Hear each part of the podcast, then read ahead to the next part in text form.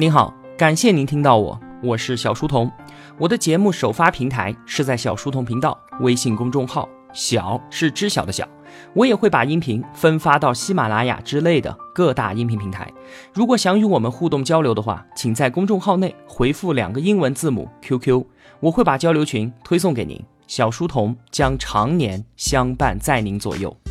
我们正在解读《被讨厌的勇气》。本期节目的文案有六千二百字，我大约会用二十三分钟的时间为您讲述。这是解读《被讨厌的勇气》最后一期节目了。我们要讨论的最后一个话题啊，只有两个字：幸福。之前我们曾说，一切的烦恼都来源于人际关系，而其实啊，我们的幸福也同样来自于人际关系。阿德勒他对于幸福的定义更加的简单，他说，幸福就是贡献感，就是主观的感受，我对共同体有益，或者说是我对他人有用，这个就是幸福了。刚才这句话当中啊，我说了一个词。主观的，是的，只要我们自己觉得对他人有用，那就是幸福，而且还不需要得到别人的认可。对于这个答案啊，我想很多同学都不会满意的。难道就仅仅如此吗？我们的生命就是为了这么渺小的来自于人际关系的喜悦而存在的吗？应该不会是这样吧？我们来到这个世界上，如果说不成就一番事业，或者是不能以此证明自己的独一无二。那怎么能够算获得幸福了呢？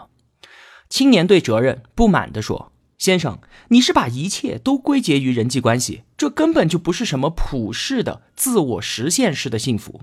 比方说啊，有人希望获得社会性的成功，有的人呢想要开发出治疗癌症的药物，有的人想留下传世的艺术作品。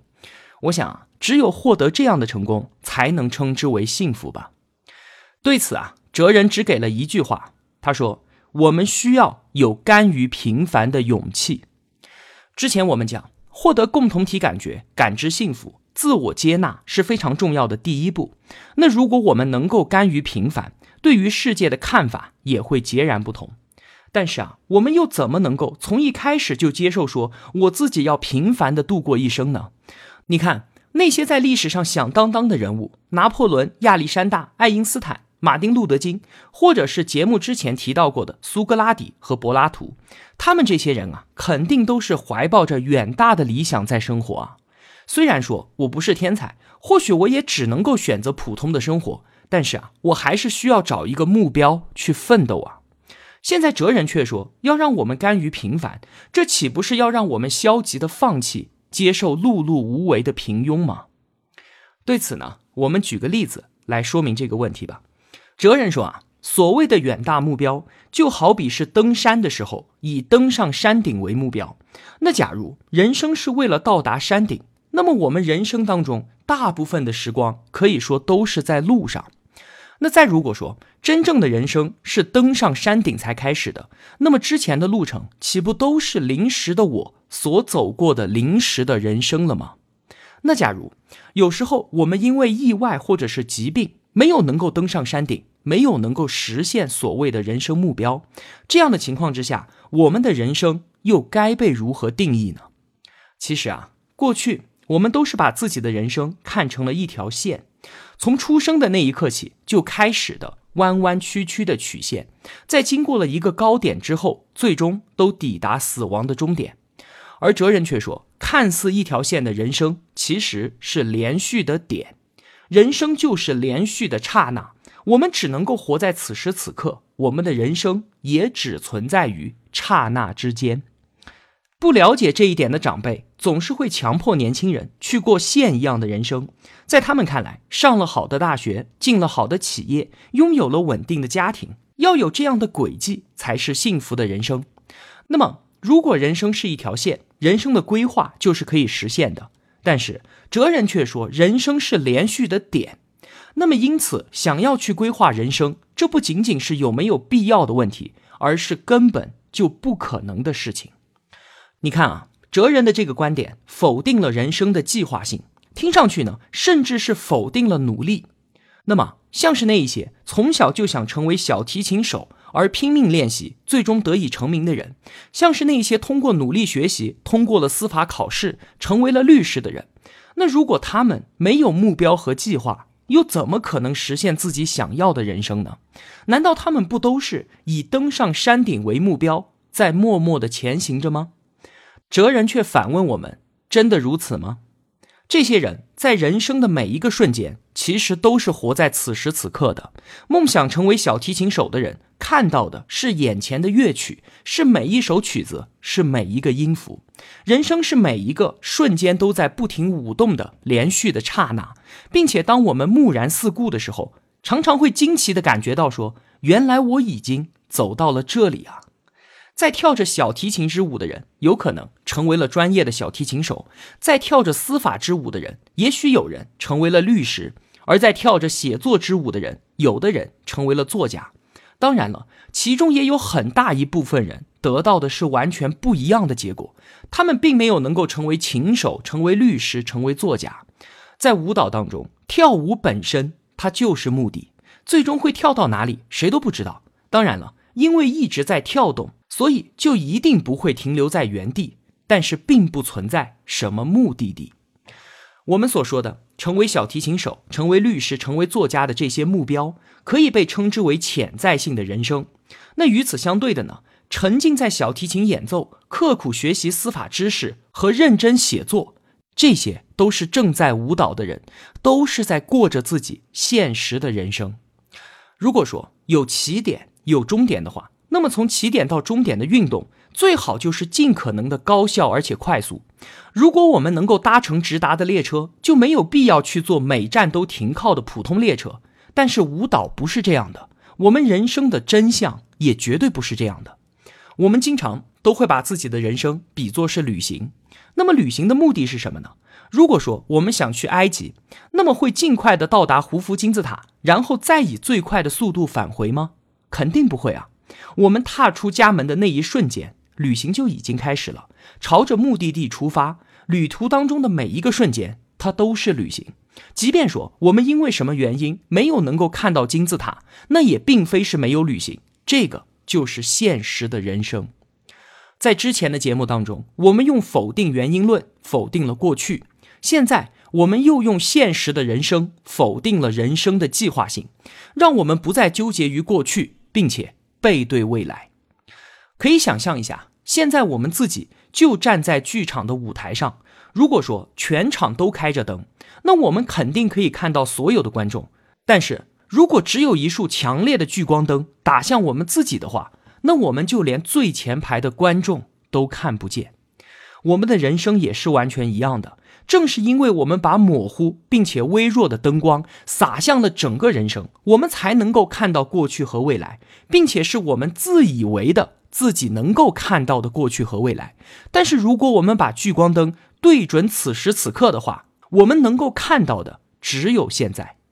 是的，阿德勒要告诉我们的就是如此。我们需要更加认真的过好此时此刻。如果说，我们觉得能够看得到过去，也能够预测未来，只能够说明我们没有认真的活在当下，而是生活在模糊与微弱的灯光之中。如果我们把人生理解为一个基于因果律的故事，何时何地出生，我度过了一个什么样的童年，从什么样的学校毕业，进了什么样的公司，那么就正是这些因素决定了现在的我和将来的我。把人生看作故事，确实是一件非常有趣的事情。但是在故事的前半部分就能够看到未来，并且我们还会按照这个故事的剧情继续的生活下去。在这里，我们搬出来的所谓过去，无非就是一张免罪符，是人生的谎言。人生是点的连续，是连续的刹那，我们根本就不需要人生的故事。聚焦此时此刻。只需要认真而谨慎的做好现在的事情，这就够了。比方说，想要考上好大学的学生，要如何认真的过好此时此刻呢？哲人说啊，考试那是很久之后的事情，但是每天都需要进步，就是现在的事。每天解开一道习题，记住一个单词都可以，一定会有今天就能够做到的事情。今天的这一天，也就是为此而存在的，而不是为了那个遥远的考试。无需用线的形式去看我们要到达哪里，而只关注如何度过现在的一刹那。哲人甚至说，就算是没有目标都没有关系。人生其实很简单，认真并且无需深刻。其实啊，人生总是处于完结的状态的，即使生命终结在此时此刻，那也没有必要称之为不幸。不管是二十岁终结还是九十岁终结，它都是完结的幸福的人生。认真的过好此时此刻，每一个刹那都是一种完结。在最后的一次谈话中啊，哲人告诉了青年，人生最大的谎言就是纠结过去，关注未来，却一直忽略现在。这就是对于自己的人生和无可替代的现在撒下的最大的谎言。对于当下来说，过去和未来根本就不存在，所以我们只谈现在，并且决定人生的既不是昨天，也不是明天，而就是此时此刻。说到这里，青年问了哲人最后一个问题，他说：“我们人生的意义是什么呢？”哲人说：“没有意义。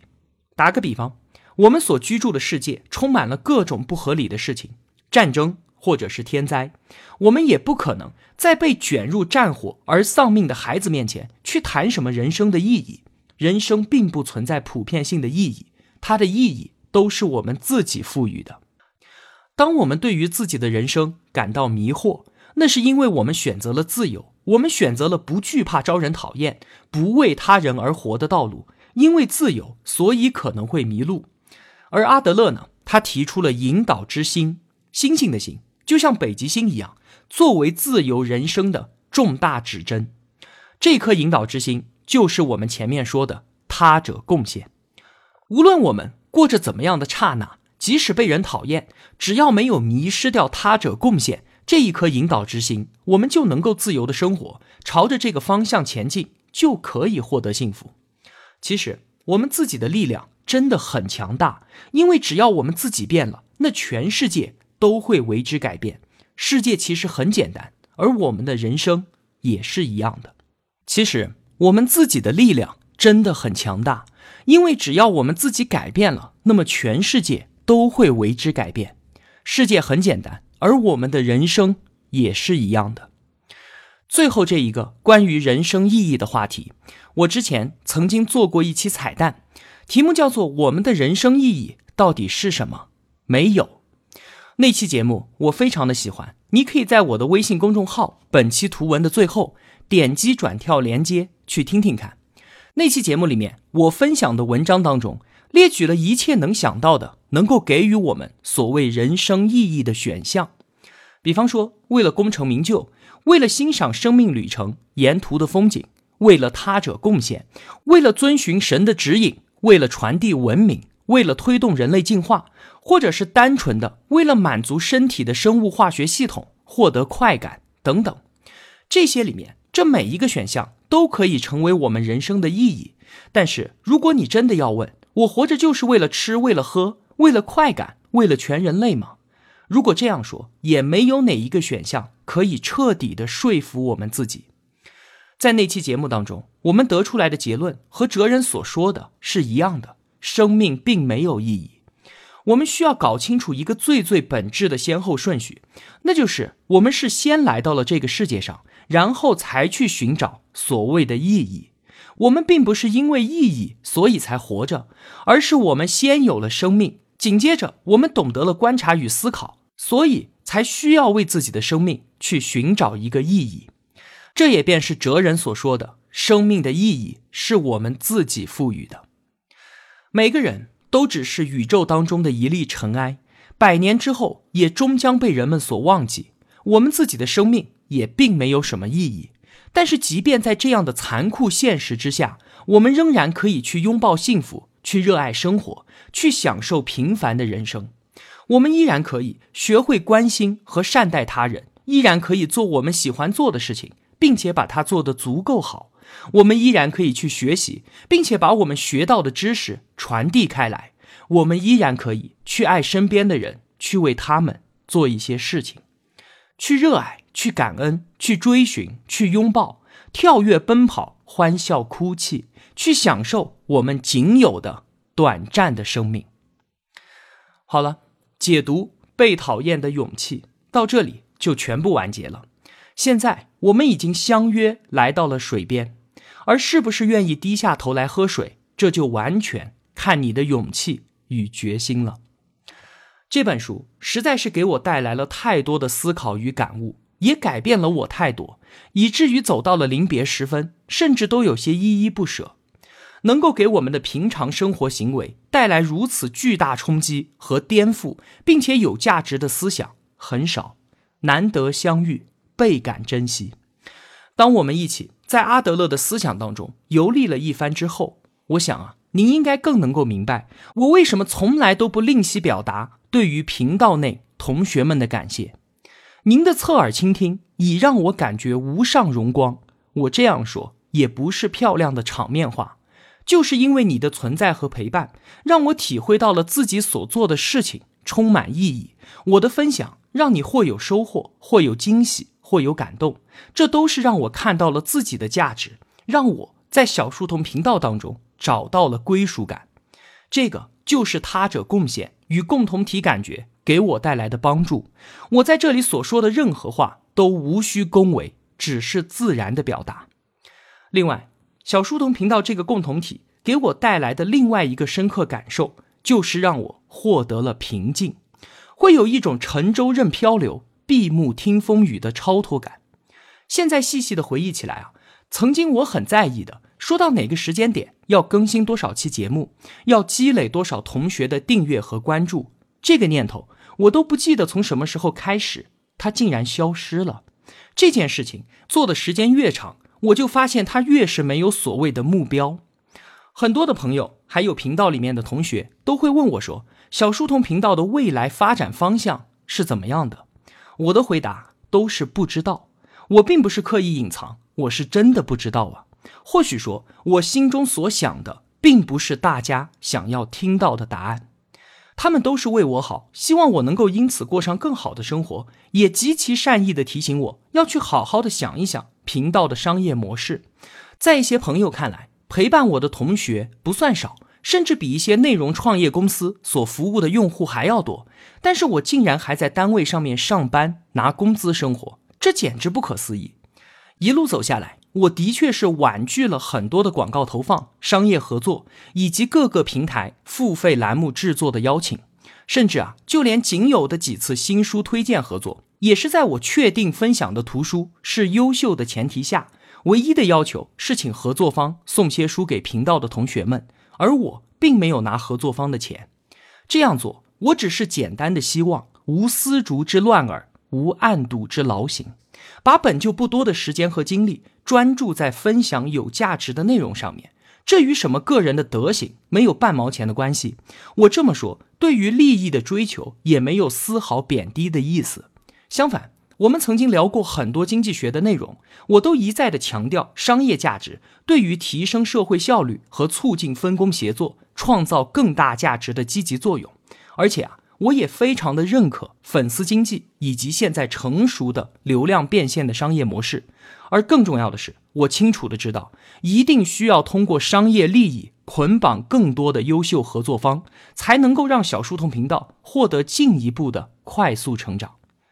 但是呢，现在对于频道的快速成长，我竟然没有那么强烈的诉求了。相比于目标的达到，我更加享受于分享的过程本身，享受通过书本与世界上最聪明的人交流的幸运，享受每一次写完文案满载收获、关灯上床的富足，享受每次点击发送之后静候反馈的期待，享受每次浏览后台看到您的分享点赞。赞赏、感谢时的惊喜。用书中哲人的话说，我更愿意做一个舞蹈者，最终跳到哪里我不去奢望。但是眼下，我愿意沉沦于每一个音符，专注于每一个舞步。这就是我刚才所说的，频道给我带来深刻的改变。把聚光灯聚焦在此时此刻，所带来的就是内心的平静。暂时的放弃掉创造并且分享商业利益，以此带来的频道成长。我换回来的是更多的自由，或许直接叫做任性，可能更加的贴切。在我这里啊，没有孩童眼中所谓的对错，也无需顾及成年人眼中所谓的利弊。我可以仅凭我自己的好恶，对于喜欢的毫不犹豫地投入时间和精力；对于我不喜欢的，我完全可以不去搭理。爱我所爱，弃我所弃。这简简单单的八个字，却让很多人走了很远的路，却追寻不到。我是真的不想舍弃。又或许，我想要的东西，似乎比眼下这一点点的商业利益要贵得多。前段时间，我带着老人回到家乡去探亲，途中老人生病了，我没有办法回来更新节目，就只在微信公众号当中用文字向同学们说明了情况，一共四百二十二个字。如果对于一个内容生产者所服务的用户来说，这四百二十二个字的内容没有任何的价值可言，但是它比我公众号上其他所有知识分享的图文打开都要高。短短的几天，两万多的阅读，两千多的点赞，有七百多名同学通过图文留言表达了牵挂，送来了祝福。你知道这对我来说意味着什么吗？我一直在讲。不想把小书童变成一个冰冷的 ID，很多新同学都会称我一声老师，每次我都感到惭愧。我一再解释，我们只是一同向那些有大智慧的人学习的同学。我坐在你旁边，比你多花了一点时间，认真抄下笔记之后给你看一眼。我能给予的只是成长路上的陪伴。前段时间，很多同学发现我长时间没有更新节目了，这就像是身边的一位朋友。没有了联系，他是遇到什么事情了吗？是有什么困难了吗？于是就到我的公众号里面来看一眼，来问一声，表达关心，送来祝福。而我想要的就是这发自内心的、真诚的关心、祝福，还有陪伴。我想要的是，如果哪一天我真的需要以小书童频道为生的时候，我可以理直气壮、毫无惭愧的对你说：“嗨，伙计，我现在需要你的帮助了。”并且我所得到的是朋友之间的认可、付出与爱的供养。我想要的是用一份长时间固执的坚守，换来一柄能够驱散昏暗与冷漠的烛火。哪怕它所照亮的范围很小很小，我们也可以在这极小的范围之中感受到彼此内心的炙热。你觉得我想要的这些东西是卑微贫贱的呢，还是极其的昂贵呢？好了。后面的一段时间，我又要去准备下一本书的解读了。我会尽快回来的，并且也一定会给你带来不一样的惊喜。在这条路上，不管路宽路窄，人多人少，我都会一步一步的往前走。